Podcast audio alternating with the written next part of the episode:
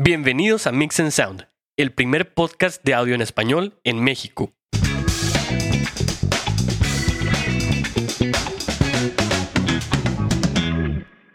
Hola, ¿cómo están? Bienvenidos a una edición más de Mix and Sound. Yo soy Kenneth Castillo. Hugo, ¿cómo estás?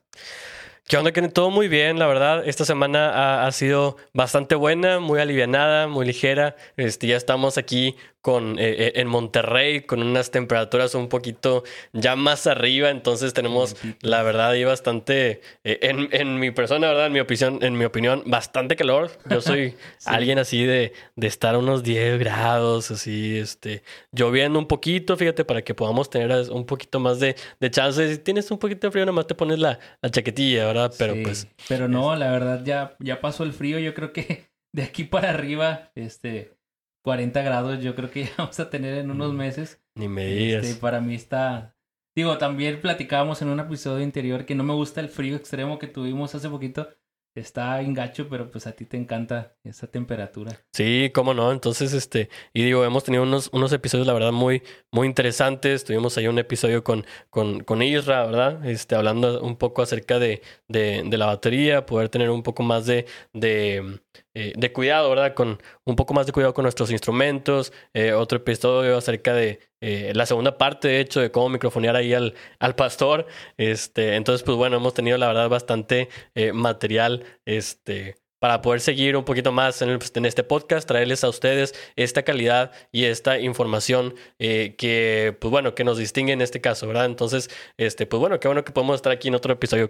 Sí, y la verdad que eh, el episodio pasado estuvo súper interesante porque, pues tuvimos a Israel, yo lo he seguido desde hace tiempo en, en redes y es un baterista excelente y nos dio bastantes eh, puntos de vista y, y tips que él ha ha implementado a la hora de, hacer sus grabaciones y a la hora de cuidar el instrumento que de él es la batería, ¿no? Entonces, pues queremos presentarles en este episodio nuevo a un invitado muy especial. Él es, él es productor, él es también ingeniero de audio en vivo, ha trabajado en producciones para Marcos Witt, desde Adoremos hasta AA, tú y yo. Ha trabajado en ciertos proyectos eh, en vivo para Lily Goodman, Marcela Gándara. Él creó un grupo llamado Alas de Águila, el cual es un icónico para en México y, Monterrey. Y es de los mejores ingenieros de audio que ha salido de la ciudad de, de Monterrey, de donde somos nosotros. Con nosotros está César Garza. César, ¿cómo andas? Hola, hola, muy bien, y gracias a Dios. Aquí saludándolos, Hugo y Kenneth, felicita, felicidades por este podcast tan, tan útil y tan de mucha, tanta buena información para la gente que, que le gusta el audio. Claro Gracias sí. por invitarme.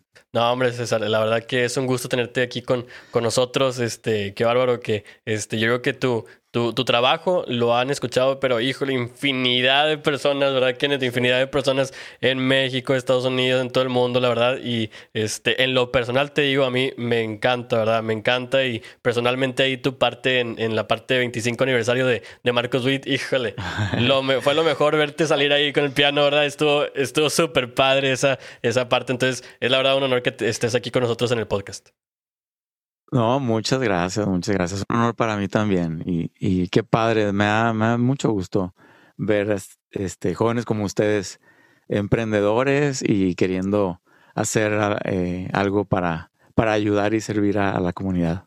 No, gracias, César. Y queremos comenzar esta plática primero platicando un poquito de todas las cosas que tú has hecho o has vivido este, y también saber tus inicios, cómo empezaste, cómo nació este, este gusto y este deseo de, de trabajar en, en, el ambiente musical. Entonces, pues queremos saber cómo empezaste y cómo fuiste desarrollándote este, a nivel técnico y a nivel musical en este, en este mundo del audio. Ok, bueno, pues les platico un poquito, este, trataré de hacerlo breve. Pero bueno, mira, pues desde muy, muy pequeño en mi casa, mis papás se dieron cuenta que me gustaba la música. Soy, soy el sexto de, de siete hijos. Este, Una familia mi grande. Papá siempre, mi papá era amante de la música clásica y, y ponía música clásica para que nosotros escucháramos. nos despertaba a veces con música clásica y, y, y era, era como su deseo que uno de sus hijos le gustara el piano y tocar. Y había un piano en la casa, entonces, este, pues yo fui el que me, me, desde niño la inquietud la tenía, ¿no? Escuchaba algo en el radio y iba al piano a sacar la melodía. Y este, y, y bueno, así nació mi, mi, amor primero, primero por los discos. Ok. Este, viví la época, yo creo que le digo la, la época de oro de, de la música de los, de los 70s, este, después de los 80s, obviamente. Pero eh, me encantaba pedirle discos a mi papá. Eh, es, era como un premio para mí este, que me trajera Un, un disco que, que yo quería. Y era, era más que los juguetes, me, me gustaban más los discos. Entonces, desde ahí ya estaba yo como que, digamos, eh, eh, agarrando el amor por, por el audio. Y, y una cosa eh, interesante es que me, mm, me gustaba leer los créditos. Ok. Eh, bueno, ahorita fíjate cómo ha cambiado la cosa, han cambiado la industria y, y es puro MP3 y rara vez la Sí. gente se interesa, oh, ¿quién, quién mezcló esa canción? Sí, o quién tocó. ¿O quién fue el productor? ¿O quién tocó la guitarra? Entonces, exacto. Y antes, pues estaba el disco, sacabas este, el papelito, el, el, ¿Cómo no? ¿Cómo se llama? Que traía La letra, ¿verdad? disco. Y este. y ahí venía impreso todo, los, la letra de la canción, los autores y este, toda la, la información de la producción, dónde se grabó, en qué estudios, en qué país. Y eso para mí me era, era fascinante, o sea, imaginarme cómo hubiera sido la sesión, porque es la batería y los bajos, todo sonaba increíble. Y este, y yo me metí, me aprendía los nombres de, de los ingenieros, productores que a mí me gustaban los grupos, ¿no? Y este, y pues de ahí como que nació una, un, un deseo de que yo quiero estar aquí en, en- algún día en, en los créditos de, de un disco importante o que a la gente le guste, ¿no? Que hacer buena música. Pero era de esos sueños que tienes de niño, ¿no? Sí. Pero bueno, ya desde ese entonces me, creo que era un niño raro porque todos los niños soñaban con ser, ser Futbolista. futbolistas o astronauta o algo, ¿no? Y yo quería ser ingeniero de audio. Eh, lo tuve claro como, ¿qué te diré? Como a los nueve años. Ya, así cre- creo que hubo varios discos que me gustaban de niño, pero creo que el que, el que así mm, llegó a mi vida y nunca lo solté, lo ponía a diario y lo estudiaba, era una canción de Casey and the Sunshine Band. No creo, no, no sé si la he escuchado. Es uno de los clásicos No, ese no. este, de no la, de la música disco. Casey and the Sunshine Band eh, y la canción era That's the way I like it. Este, That's the way mm, I like it. Ah. Y este, y tenía metales, tenía sección de, era un grupo de esos que tenían toda, o sea, una sección de metal, va- mucha, era como 10 personas en la banda. Y, y de ahí haz de cuenta que agarré, hubo- obviamente hubo muchas bandas, varios discos en aquel entonces yo creciendo, que me encantaban, ¿no? Este, pero de ahí, de ahí como que nació esa determinación. Yo quiero, cuando sea grande, a eso me quiero dedicar, quiero ser disco, quiero ser ingeniero de audio, estar en un estudio y tratar de hacer música que, que le guste a la gente. Ok. César, y ya, ya, Eh, ah, ¿desde, y luego- cuándo, ¿desde sí. cuándo empezaste a tocar? O sea, el instrumento te decidiste por el piano, ¿no? Principalmente, o empezaste con algún otro instrumento también. Sí, buena pregunta. Fíjate que primero fue el piano porque era lo que había en la casa y me acordé de algo. De hecho, una vez este escuché una canción, una canción de Queen que tiene un piano que, se llama tack piano. Significa que a cada martinete le pusieron una tachuelita. Ah, Entonces sonaba todo metálico. Y yo una vez sin decirle a nadie hice eso en mi casa y no me regañaron nada, pero se les hizo curioso. Este, mira, ¿qué está haciendo César? Y este, experimentando, ¿no? Entonces era el piano, pero oficialmente me, mis papás me pusieron a estudiar en una academia de acordeón ahí en Monterrey, yo no sé, yo creo que era la única academia de acordeón del profesor Inocencio Rodríguez.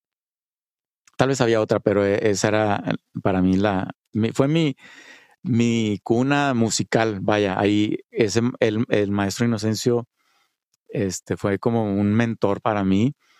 Eh, obviamente aprendí toda la teoría musical En, en, acordeón y pues estuve, ¿qué te diré? 10 años estudiando técnicas y todo eso para eh, teoría musical eh, en el acordeón. Muy interesante. Y luego el, maestro hizo un grupo de acordeones selectos que se llaman acordeones sinfónicos. Ok.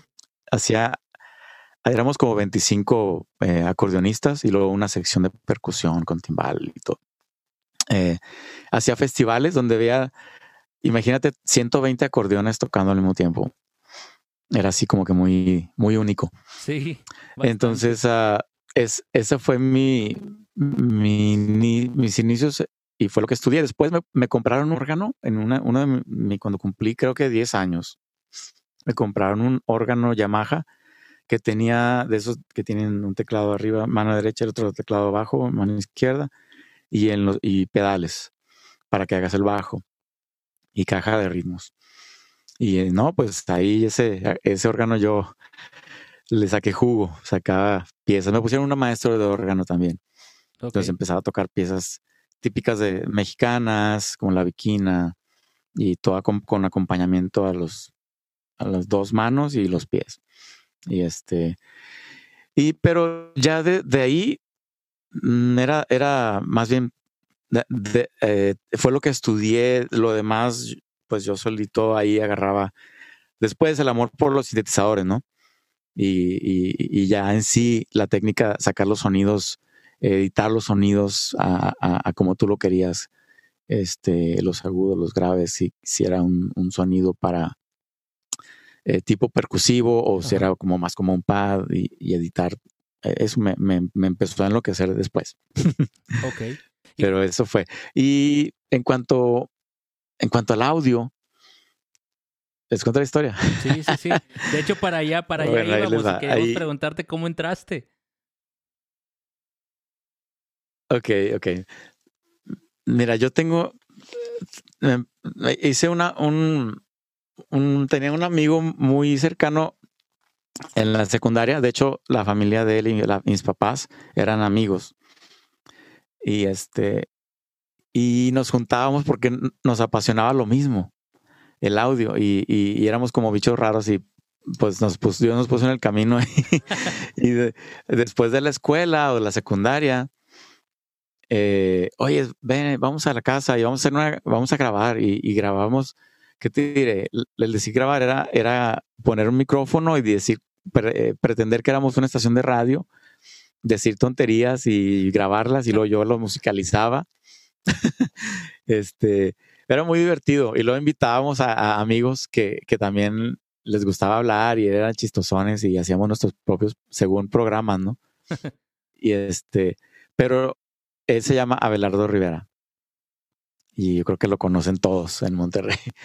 Es el, el ingeniero, yo creo que de los más eh, conocidos, más, más eh, que ha hecho mucho, mucho en la música eh, en Monterrey digo, hay, obviamente hay, muchos ingenieros, pero Abelardo ha, logrado una, trayectoria muy importante. tiene varios Grammys ahí eh, que, ha ganado. Bueno, en fin, eh, Abelardo y yo un día decidimos, oye, ¿por qué no vamos a un estudio para ver cómo graban? Pero no conocíamos a nadie. Entonces, este, hay unos estudios que se llama, eh, en aquel entonces era era de los estudios más famosos, se llamaba Estudios Cadena. Y, estaba relativamente cerca de mi casa, ahí por el obispado. Y un día, pues decidimos ir, les tocamos la puerta, dice, ¿y ustedes quiénes son? ¿O qué? ¿Qué, qué nos patrocina? ¿O qué, venden galletas?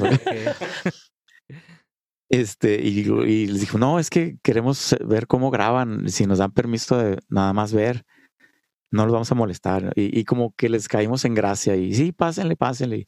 ¿Quieres un refresco, una coca? Y ya empezamos.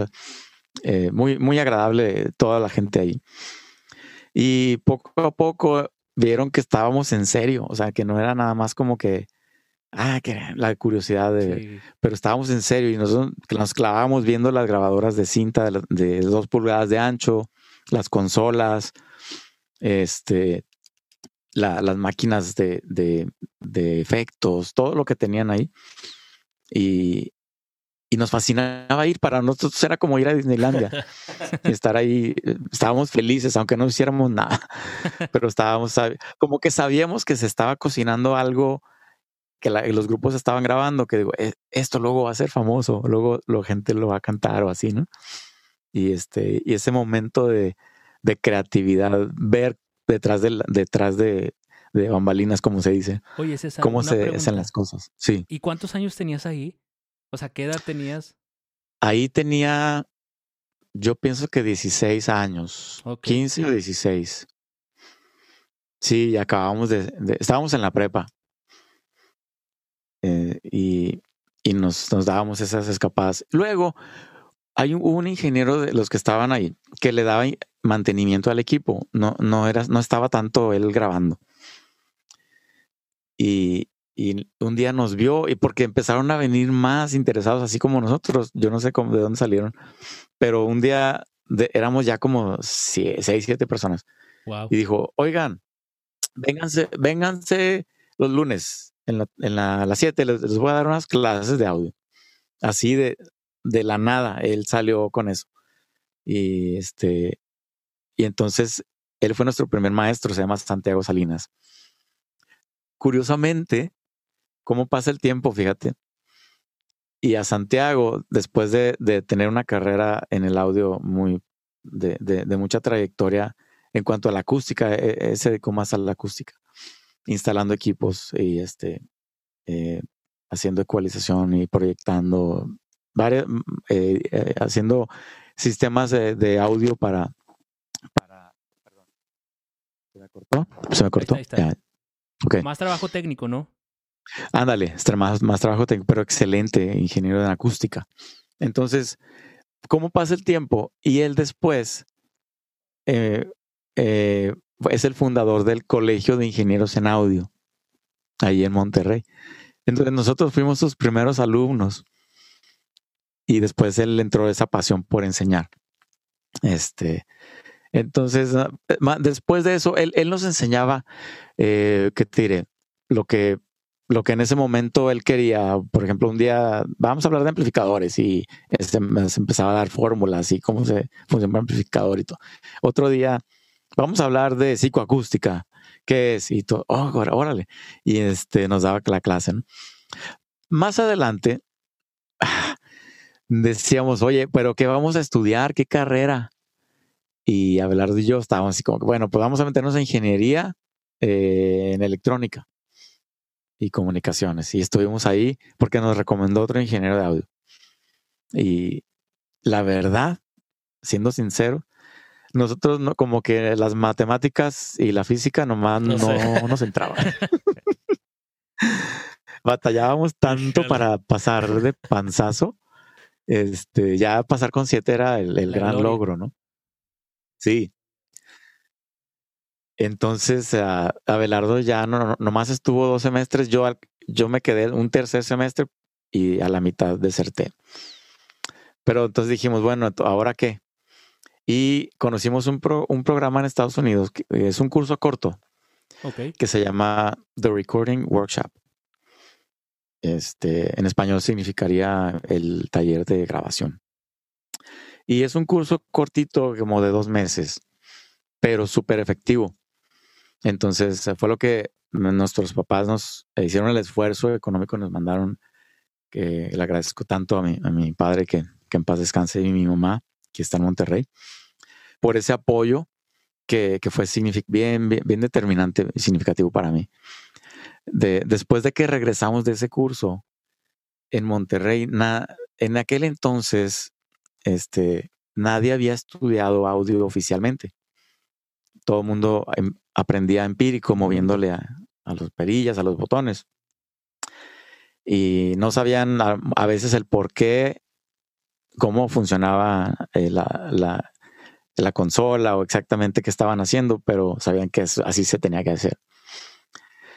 Entonces, al llegar nosotros con un poquito más de conocimiento, nos pudimos colocar en, trabajos eh, importantes. Yo, entré a multimedios, tenía un estudio que se llamaba Pipsa, Grupo Pipsa. Ahí se grababan todos los comerciales y jingles de la radio. Pero aparte tenía un estudio grande donde grababan grupos. Entonces ahí fue donde, donde yo entré. Y Abelardo eh, se posicionó en estudios cadena. Ok. Y entonces así fue como, como fueron nuestros comienzos. Mm, sí, así fue como fue. Y ahí, de ahí, de ahí partió todo, porque en ese mismo estudio, este, conocí a Marco Sweet, pero esa es otra historia. Esa es otra historia. Muy bien, César. Y todo esto, estamos hablando que tenías una edad corta, o sea, en realidad empezaste 16, tirándole casi a los 18 años. De adolescente prácticamente. Este, y yo creo que mucha gente que... Sí, ya cuando es... Dime, dime. Sí, y mucha gente que ha estado en, en la iglesia, principalmente como nosotros, ha sido como que la edad promedio o lo que hemos visto de que la gente empieza a involucrarse en estos temas. A veces el que está, el que está disponible, pero más o menos la edad nos hace clic, ¿no? Qué bueno. Sí, sí, sí. Y, y, yo los animo a que sigan, este, sigan sus sueños, porque pues e, es de, de, de adolescente tienes tantos anhelos y te quieres conquistar el mundo y no sabes cómo. Pero toma un paso a la vez, un paso a la vez, estudia, prepárate, sigue, sigue, sigue lo que te apasiona porque no hay nada como, como trabajar y dedicarte a algo que te gusta y que disfrutas hacer, porque a la larga estás haciendo algo que disfrutas y, y, además te, pagas, te, pagan por hacerlo. Claro. Diferente a cuando, cuando haces algo porque pues te preparaste, pero a lo mejor no era tu pasión. Y si es un buen trabajo, claro, no, no, no estoy criticando ningún punto, ¿no? Simplemente digo que es mejor em, dedicarte a algo que te apasiona. Es correcto. Este, que, que algo que, que te va a cansar un día. sí, tienes mucha razón. Y, y, bueno, César, dándonos esta introducción eh, y seguir platicando contigo eh, porque este tema nos va a llevar a, ciertos puntos de tu carrera que, que te ha tocado trabajar. Eh, el, el, tema que, que, tenemos es ver las desventajas y ventajas de los sistemas de grabación este, con respecto al tiempo, ¿no? los cambios de análogo a digital o cuando fue un momento de, donde había tanto las grabaciones en cinta, luego los ADAT en los noventas y luego llegar a la era digital. Eh, cuéntanos, César, ¿qué desventajas y ventajas veías a la hora de grabar en cinta? Este, era muy complicado, veías mucho problema en edición, este, en postproducción. ¿Qué, ¿Qué era con lo que te enfrentabas? Híjole, sí, es muy buena pregunta. Mira, a mí se me hace tan interesante la evolución de las tecnologías. Eh, y, cuando, cuando en, aquel entonces siempre eh, lo mejor o las mejores tecnologías era, eso, la cinta. Eh, estaban las cintas de dos pulgadas grababas todo el multitrack. Eran en cinta de dos pulgadas y tenías las dos opciones principales eran 16 canales. esos eran los formatos. 16 canales en dos pulgadas o 24 canales también en dos pulgadas. Eh, había eh, cinta de, de, una pulgada también, y ahí también podían grabar 16 o 8 canales. Y había todavía luego grabada eh, cinta de media pulgada y grababan cuatro canales o, hasta ocho también. Entonces había ahí, lo mejor era la de 16, eh, la de 2 pulgadas, pues porque tenías, puedes grabar hasta 24 canales, dependiendo de, de, la configuración de tu grabadora. Yo creo que cuando tenías 16 canales en 2 pulgadas, pienso que ese fue el formato más favorecido porque lo que es, eh, la cinta corre a cierta velocidad, a 15 pulgadas por segundo o a 30. Y ahorita les digo las diferencias. Eh, la, esos 16 canales son como caminitos en la cinta que, está eh, la cabeza de grabación, eh, está inyectando una, un magnetismo, una corriente y, se queda grabado en la cinta. Para mí eso es increíble cómo funciona. Quién sabe cómo, pero eh, así es. Entonces son, son esos 16, 16, una carretera de 16 em, eh, carriles, haz de cuenta. Y en cada, en cada carril, o sea, en cada track, vas a grabar un instrumento diferente.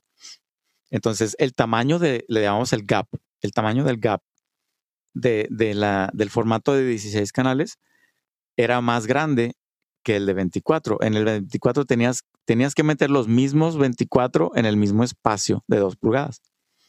Por lo tanto, el gap de 16 eh, en el formato de 16 canales tenía más espacio para magnetizar la cinta y sonaba aquello un poquito más grande. Ok. Pero eh, después los, los, sistemas los empezaron a optimizar y ya, y ya no se notaba, no se notaba tanto la diferencia. Eh, otra de las cosas de, que tú les pros y contras. El sonido era, era muy, muy orgánico, no sé cómo te lo puedo escribir. La cinta, la cinta resulta, pues mira, muy fiel entre paréntesis. Bueno, no sé qué pasa con, con este, este micrófono. Es nuevo. Lo estoy estrenando, a lo mejor no sé si es el cable o el micro. bueno, ahí disculpen. Em, les decía que eh, la cinta es está padre porque, mira, tiene, tiene sus dos ventajas y desventajas. Eh, es, es, fiel, pero al mismo tiempo, como es como al pasar la cinta por las cabezas, está generando una fricción. Esa fricción produce el, llamado hiss, que le llaman el, necesito. Bueno, tuvieron después que integrar sistemas de reducción de ruido para quitar esas frecuencias del hiss, los sistemas Dolby, los sistemas DBX, y los integraban a la, grabadora. Tú prendías el Dolby y, se eliminaba el, el, el, sonido del hiss, pero aparte, además de eliminarse, se llevaba de encuentro ciertos agudos que estaban grabados, porque pues era como un filtro nada más. Entonces, eso tenía sus sus contras. Otra, otra cosa que tenía, que era un poquito tedioso, es que tenías que calibrar la, máquina para, para poder... la, la, grabadora de dos pulgadas consistía en una, una cabeza de grabación, que es la que inyectaba el sonido, eh, eh, eh, otra cabeza era de la de playback, que es la que reproducía lo grabado. Y la, la otra, otra cabeza era una cabeza que borraba lo que estaba grabado primero. Entonces, primero pasaba por la cabeza de borrado, después de grabación y al final la de playback. Entonces, eh, tenías que calibrar que todas esas, eh, esas etapas en cada canal estuvieran a cero. O sea, eh, que el, medidor, tanto la entrada de la grabación como el playback, estuvieran igualitos. A veces en eh, el playback tú podías moverle ahí a cada canal para optimizar el agudo, las frecuencias agudas y las, los, la frecuencia, el, el nivel general. Entonces, para eso, primero tenías que poner una cinta de alineamiento y esa es una cinta que comprabas y era carísima, venía de un laboratorio de Los Ángeles o no sé, de Nueva York. Y esa cinta tenía grabada como tonos de referencia a, a 0BU, una frecuencia de 1000 Hz, y luego una frecuencia de 10.000 Hz, okay. una frecuencia de 100 Hz, para que tú, e, ese era tu estándar. Se cuenta que le dabas play y esa cinta eh, ya estaba al, volumen que debería de calibrarse. Entonces la ponías play y, y, ajustabas todos los medidores de la cabeza de reproducción, que todo estuviera a cero. Y, y luego los agudos, ponías la de 10.000 Hz y ajustabas los agudos, lo que es, ajá. Este, y luego ponías una cinta en, en blanco y grababas y calibrabas tú con otro, un osciloscopio este, un oscilador, este, generabas tú los tonos y los grababas y también tenías que, o sea, era un poquito tedioso. Eso se hacía como cada mes o cada 15 días dependiendo. La diferencia entre grabar a 15 pulgadas por segundo y 30 era que a 30 tenías el doble de distancia para, para un, segundo. Tenías más espacio en la cinta para, para, para grabar.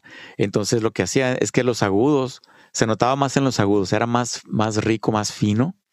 Grabar a 30 era más fiel a 30 pulgadas por segundo, pero la desventaja era que cada cinta te duraba la mitad, o sea, del tiempo. En vez de en las a 15 pulgadas por segundo te cabían 10 canciones de, de 3 4 minutos. Y, a, y grabar a 30 pulgadas por segundo nomás te cabían 5 o 4. Ok. Esas eran las desventajas, ¿no? Es, a esa hora como, como los discos duros, como grabar a, 88 kilohertz o a 96 o a 48 o a 41, sí. Oye, César, una, una, pregunta con respecto a este sistema.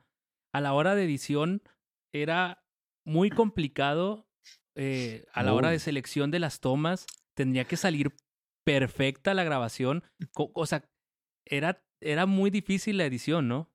Exacto, sí, era un arte. Sí. Nos hicimos expertos con el, dedo y el botón de record, porque había haz de cuenta que si vas a editar una parte, se equivocó el bajo en, esta nota, bueno, había un retraso de algunos milisegundos entre que tú le picabas y que empezaba a grabar. Entonces tenías que y empieza, entonces calculabas dónde entraba a grabar. Si lo hacías después, se, mochaba la nota. y si lo hacías antes, borrabas lo, que ya estaba bien. Claro, híjole. Y tenías que volverlo a hacer. E, en ese sentido era un rollo. Y aparte de la edición, cuando tenías que hacer, em, por ejemplo, que ya estaba la grabación hecha, vamos a decir, en, lo, que, lo que nosotros manejábamos eran muchos comerciales. Entonces te decían, haz una versión de 30 segundos, pero también queremos una de 15. Entonces agarrabas la de 30 y tenías que calcularle, este, no es como ahora en Pro Tools nomás marcas y, le das cut y ah, pegar y ya. Allá era literalmente cortar con una navaja. Ponías la cinta en un, en una, en un bloque, así con, la, con el tamaño de, la, un, un rielito, un, un carrilito donde entraba la cinta, no se movía. Marcabas con un, crayón de esos de grease, de no sé cómo se llama, de graso. Sí. Para un, un marcador blanco, ¿no? Marcabas dónde ibas a entrar y dónde ibas a, salir y ahí lo cortabas con la navaja. Tenías que tener la precaución de desmagnetizar la navaja. Porque si la habías agarrado con tus manos y estabas eléctrico y cortabas, en vez de, de de, que se oyera, de que no se notara el corte, se oiría un pum, un pulso al, al, porque estabas magnetizado tú. Entonces tenías que pasar las navajas por un desmagnetizador primero. Todo un rollo, man. Y en multitrack era muy raro hacer una edición multitrack. Un corte de toda la banda o así. Sí, sí, sí sé de gente que lo hizo, pero era así, este, casos aislados. Porque casi siempre corriges tú ahí, ah, no, te equivocó la batería, vamos a hacerlo otra vez y hacías un punch y entrabas a grabar toda la batería. Pero era, era muy riesgoso todo eso.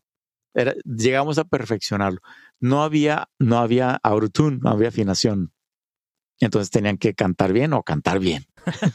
Literal. Oye, César, ¿y esto hubo un, un intermedio en, en, en, este proceso de transformación a lo digital donde aparecieron los ADATs?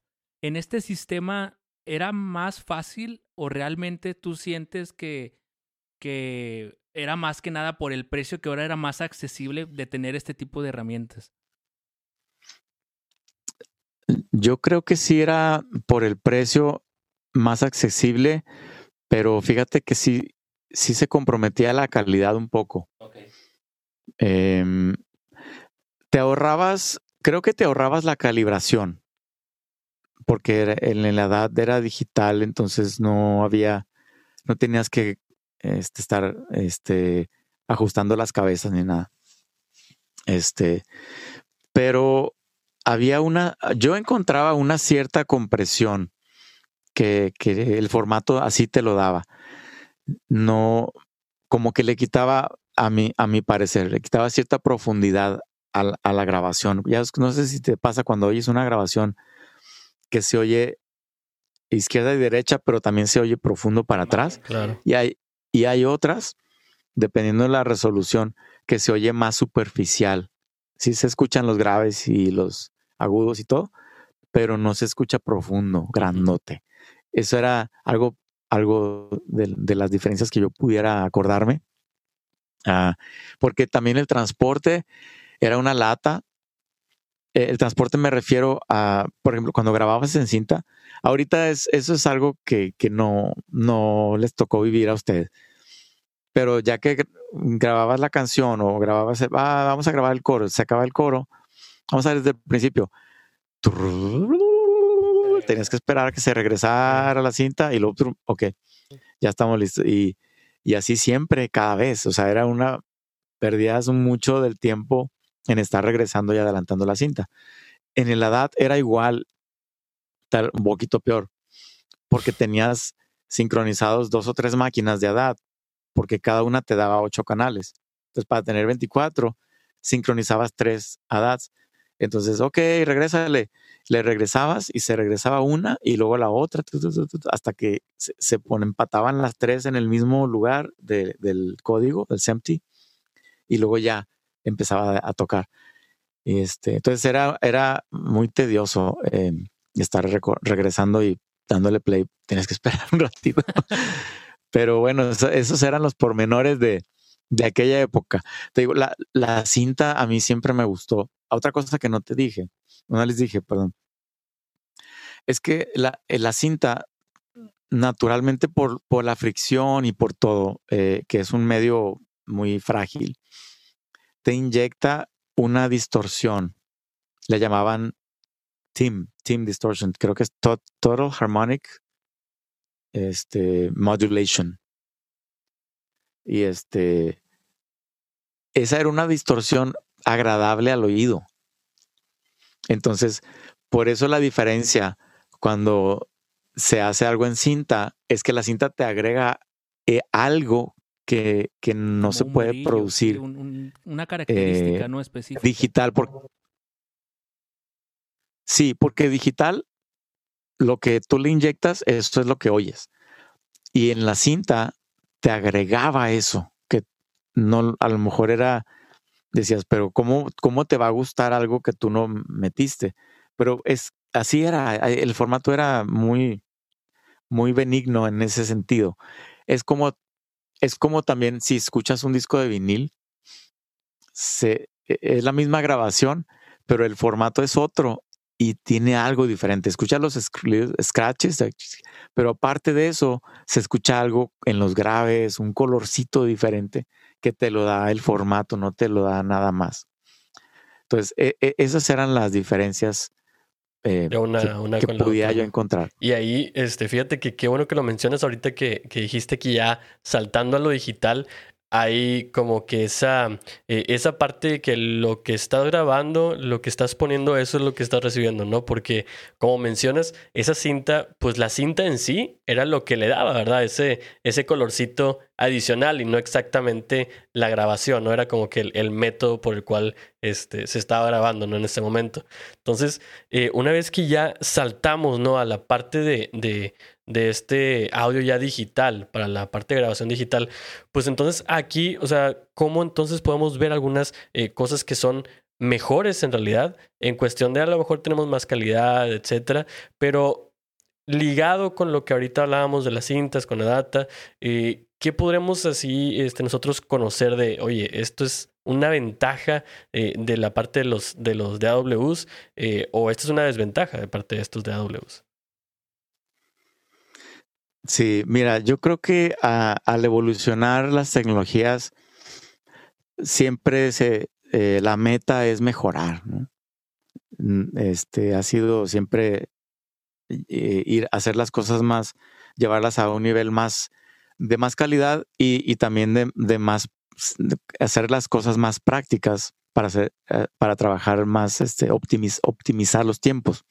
Entonces, eh, en lo digital, al principio cuando se empezó, empezó Pro Tools, no estaba todavía tan desarrollada la tecnología digital que sí se notaba mm, eh, diferencias. Sí, que se notaba que perdía algo la grabación eh, al ser digital, pero mm, pronto empezaron a, a, mejorar las conversiones, los convertidores análogos digital y digital análogo empezaron a hacerse mejores al grado de que ya después no, no podías notar cuál era la digital y cuál era el análogo. Ahora, como tú dices, en lo digital, lo que tú le inyectas, eso es lo que vas a escuchar. Entonces, ah, dentro de las cosas nuevas y prácticas que, yo, ventajas que yo veo, es la, automatización. Nosotros, en el pasado, hay nada más los estudios eh, así enormes, carísimos, tenían automatización de moving faders. Eran, habían dos flying faders y moving faders. Y, y eran los, cada fader tenía un motor y grababas los cambios y no eran súper exactos, pero, pero sí este, podías hacerlo. Eh, a, mí, a mí lo que me tocó era irte a pie. O sea, le dabas play y era, era un juego de video, o sea, a, ver si llegas a la meta. Porque era aprenderte todos los cambios y, en cada, yo soy muy, muy detallista, man. En cada verso, cada, cada coro, hay mil cambios de paneo de izquierda a derecha, o aquí la guitarra está fuerte, aquí la vamos a bajar a esta nota, eh, esta palabra la dijo más quedito, aquí la vamos a levantar, esta, este teclado va a la izquierda y luego lo va al, al, estéreo, así un chorro de cambios. Entonces, todo eso tenías que acordarte y hacerlo en el momento, así como un juego de video. y, y al, lo que no les dije, estaba la cinta de, los multitrack y ya después que grababa los 10 canales, la pasabas todo, bueno, perdónenme, voy a, voy a hacer una pausita, ¿me dejan? Sí, dale, dale. Explicar algo que no expliqué. Claro que sí. Ok. Nosotros nomás teníamos 16 canales, pero lo que la música se necesitaban muchos canales más. Entonces, eh, lo que hacíamos era, en vez de grabar la batería e, en las grabaciones estas de, de, Marcos Witt, de Proyecto AA, de tú y yo, Alas de Águila. Lo más práctico fue programar las baterías, tratar de que sonaran reales o en su defecto eh, que sonaran así muy pop, o sea, que sonaran electrónicas. Pero, pero la, la cosa es que no las grabábamos en la cinta. También los, había los, estaban los teclados, los bajos eran programados, la mayoría. Lo único que grabábamos en la cinta eran las guitarras, un chorro de guitarras, diferentes colores, estéreo, y un chorro de voces. Eh, y los demás instrumentos que no se pueden programar, como saxofón, eh, metales, este, ¿qué más metíamos ahí en la cinta? Efectos especiales, cositas raras. Eh, pero al final en el canal 16 yo tenía un canal de sincronía de un código que se llamaba, había, había varios, el SEMTI, que es más para video, y el otro se llama FSK. Y el, eh, ese código, tú grababas al principio, ese código lo metías a, grabar al canal 16 y al mismo tiempo grababas toda la batería de la secuencia, todos los teclados así pasando en vivo a audio nada más como una referencia. Pero, este, después quitabas, eh, apagábamos todos los teclados y, sacábamos ese código, pero ahora de regreso como playback, que ese lo escuchara el secuenciador. Entonces tú le dabas play a la máquina y la máquina, los secuenciadores se enlazaban en el tiempo para tocar en vivo, en vivo, entre comillas, en vivo lo programado todos los bajos, las baterías, todo siempre estaban, nunca fueron grabados, sino que siempre estaban tocando cuando tú le dabas play. Al mismo tiempo, era, era como un trigger. Para ahorrarnos todos esos canales. Entonces era después un lío en la mezcla, porque tenías otra consola para todo lo, lo MIDI programado. Tenía otra consola para todos los efectos, los regresos de los reverbs, delays, chorus, flanger, este, do- doubler, todos los, los efectos a Dios y por haber que metíamos estaban separados en otra consola.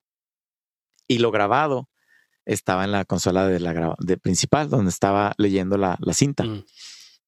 Entonces era esa, esas mezclas, no se imaginan, eran unos retos impresionantes. Tenía tres personas conmigo y si alguien se equivocaba en un momento, no, No. ahí no iba el delay, era hasta después, en otra palabra. Ok, game over, Vámonos. empieza de nuevo. Sí. Y lo que pasaba era que le dabas, nosotros le dábamos play a la cinta y la mezcla la grabábamos, la salida estéreo sal- se grababa en un ADAT. No, no en un da- ADAT, perdón, en un DAT, DAT, Ujú. que era el formato digital de estéreo en dos canales. Y, ahí eso era lo único que hacíamos de digital en aquella era, en aquella época. Este, y así era como que, pero antes del DAT grabábamos en cinta de un, de un cuarto de pulgada. Y ahí en esa, eh, ese- esa cinta eh, era tu máster, máster de, de un cuarto de pulgada. Y ese máster era el que se mandaba a maquilar cassettes, a maquilar CDs. Bueno, CDs, sí, también después. CDs. Oye, aunque César, los CDs ya fueron digital. Sí, dime. Y con respecto a estos sistemas que ahora ya están los dos, obviamente ahora pues todo mucho trabajo de edición, mucho trabajo de mezcla, pues ah, es, ahora es mucho más eh, menos pesado que, que antes el trabajo era pues si te equivocabas en algo pues habría que regresarte muchísimo y, y tener Claro. mucha sincronía, pero a la hora de grabar los músicos también antes tenían que tener todo estudiado perfectamente para cometer los errores menos posibles. ¿Tú sientes que eso es una desventaja ahora con los dos? Pues mira, eh, no sé si desventaja. Yo creo que todo, todo es ventaja, depende de cómo lo usas. Este, obviamente eh, es una, es, es una super, eh, super ayuda que el DO puedes automatizar todo, todo lo que, quieras y gustes, es, los efectos. Y como tú dices, antes los músicos tenían que llegar en- eh, a tocar todo bien ensayado para no, no equivocarse o equivocarse lo menos posible. Este, ahora se, se permite ciertos licencia de, de- de error porque lo puedes arreglar después. Antes decíamos, este, "Hey, lo, lo arreglamos en la mezcla, no te preocupes. Pero muchas veces no era cierto, o sea, no podías hacer la cuantización de una batería o cambiar los golpes de lugar porque están en la cinta, así, así fue grabado. Pero fíjate que ah, a mí me gustaría encontrar un punto medio, porque ah, si tú escuchas una grabación que fue hecha con todos los músicos tocando al mismo tiempo, se escucha una química muy diferente a, a cuando están cada quien grabando separado. Y no digo que, o sea, son simplemente diferentes escenarios, pero hay algo especial. Yo creo que hay algo especial cuando está la banda, los, los músicos este, están en el mismo lugar juntos, porque no sé si estás de acuerdo, si so- ustedes son músicos, eh, cuando estás ahí en vivo, eh, está la adrenalina y está eh, las miradas te dicen, con una mirada dices, este, no, nos vamos a ir a fa en vez de do, ¿no? y este, y, y, y en la en el multitrack, cada quien separado, sí se oye bien, sí se oye bien, pero algo, como que algo se puede perder. También, también como vocalistas, ¿no? Se, se, uno se acostumbra a que después se afina. Y, y ahí está, el problema es cuando, cuando a alguien eh, una banda o un cantante usan eh, demasiado la o, o no no usan eh, des- de- se, se cómo se dice descansan mucho se confían demasiado en, en la tecnología los puede arreglar Sí. que después cuando los oyes en vivo es un desastre. Y sí, ¿cómo es posible que, que, se estén tocando así o, cantando así tan mal?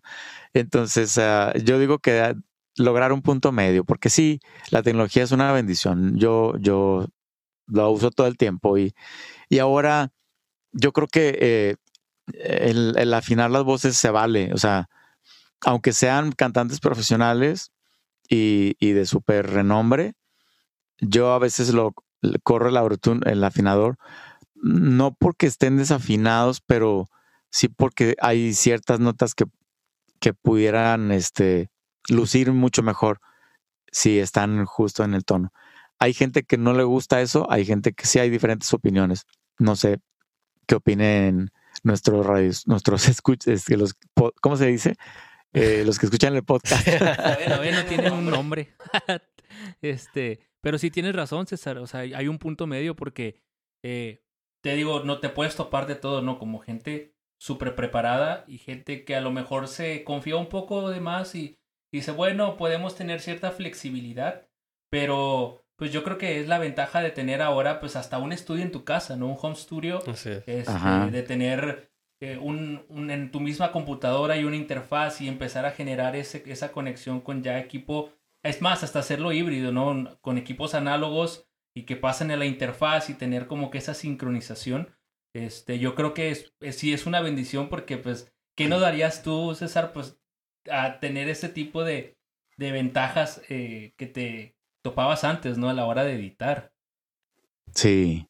No, no, es, un, es una chulada. O sea, poder hacer los cambios bien rápido y ya cuando le agarras bien la onda, este, saber en dónde vas a cambiar un golpe de la batería, dónde vas a cuantizar, dónde no vas a cuantizar. Este, y, y es, es la verdad, a mí me encanta. O sea, te digo, tiene los, los, siento la nostalgia de, de las grabaciones en la cinta, pero también veo, veo la, la, eh, la ventaja de hoy, la época de hoy, que lo, la, lo que puedes hacer con, con un DAW. Y, y te es, es, es ilimitada las posibilidades que puedes hacer. Y yo, yo soy partidario de mejorar o sea, si bien usar la tecnología para un mejor sonido y, y, y, escuchar la canción, mm, la perfección no existe, yo lo sé, pero escuchar la canción con, con el mejor, eh, mejor approach, ¿cómo se dice? La mejor, este, lo mejor que tú lo pudiste hacer, lo mejor que aprovechamiento, sí. sí. Este, y, y sacarle eh, mejorar. Si hay errorcitos, pues mejorarlos, ¿por qué no? Claro. Ya en vivo es otro, otro cantar. Es otro rollo. es otro rollo. no. Bueno, César. Eh, sí, en vivo, obviamente. Muchísimas gracias por este, pues este tema que es bastante interesante, igual para nuestra generación. Este, a lo mejor nos, a nosotros nos tocó de golpe directo los dos. Y, y no hemos estado como que tan metidos en ese, en esa historia y en ese cambio generacional de todo el sistema de grabación pero yo sé que para la gente que nos escucha, esto es súper interesante, ¿no? Porque es conocer todas las diferencias, las ventajas y las desventajas. Y quien, quien quita y no, pues estos sistemas aún los puedes llegar a utilizar a un costo muy alto, pero pues si a alguien le interesa, pues están ahí a la mano, ¿no? Y la verdad, escuchar todo esto de ti, este, de toda la experiencia que, que tienes, eh, pues es enriquecedor. Y créeme que la puerta está abierta para tenerte aquí y platicar con nosotros sobre cualquier otro tema de producción y de, audio en vivo, que también sé que estás involucrado. Entonces créeme que para nosotros es un honor tenerte aquí. Gracias, Kenneth. No, agradezco mucho su invitación y este, gracias a, a ti también, Hugo. Eh, este, los, otra vez los felicito por lo que hacen y espero no haber este hecho echado mucho rollo. no, hombre, no, no, no. Este, no, pero bien, eh, les digo, lo, una, una de las cosas que les quiero dejar eh, es que hagan el esfuerzo de escuchar buenas grabaciones eh, de antes. Para mí, la, la época de, de, de 1975 a 1985, creo que en el 85, para mí fue el pico de, mejor calidad que hubo. Em, y perdón, ya me estoy metiendo en otros temas, pero la calidad ah, del CD este, es 10 veces más que un MP3. Entonces, en ese sentido, no me gustó que vamos, vamos bajando de calidad. La, gente que es audiófila sí le gusta escuchar eh, eh, otros formatos, ¿no? Que si quieres escucharlo en tu casa o en, o en sonidos surround, ¿no? Hay grabaciones así. Pues sí estaría padre que, te metieras a, apreciar eso. Y otra cosa que quisiera sembrar, se ha perdido la, el arte de escuchar un disco, de sentarte a escuchar un disco de principio a fin. Porque ahora eh, son muchos, eh, se va a poner un sencillo y, o, un EP y está bien. Pero pero existe algo padre cuando, oh, bueno, y, nos pasaba con los viniles más. Escuchabas, el, te sentabas a escucharlo literalmente y analizar, oh, mira qué padre, aquí hicieron esto. Y, y, ver este, el arte y ver la letra de las canciones. Que no, no sé, que no sé, que se reviva otra vez eh, eso o, esa como una cultura musical. Sería padre. Que no se pierda, claro. Que no se pierda. Claro. Ajá. Y, créeme que muchos de los que nos escuchan les encanta la buena música y estamos seguros de que este, este consejo va a quedar sembrado para que se preserve ese tipo de, de, pues de hábitos, ¿no? Para poder continuar apreciando la música como se debe. Entonces. Sí, yo, en lo personal soy así muy, muy clavado en detalles y crecí ah, escuchando discos y, y, analizando así a profundidad. Entonces yo creo que heredé eso. Cuando yo produzco algo me meto, hay, hay un chorro de detalles en las grabaciones que si la gente lo escuchara con audífonos o si se clavara, no lo notaría, ¿me entiendes?